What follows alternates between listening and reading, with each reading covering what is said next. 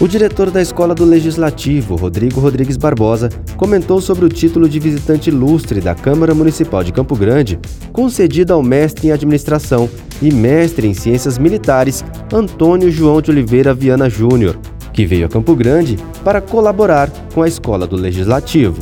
O capitão Antônio, é, que nos brinda hoje com a presença, recebendo este, esta homenagem da Câmara de Campo Grande, sempre tem colaborado com os debates e com os estudos que a gente tem dentro da escola do Legislativo. Então é uma pessoa que contribui muito na administração pública com os temas que ele sempre está abordando no Brasil afora e principalmente na Academia das Agulhas Negras no Rio de Janeiro.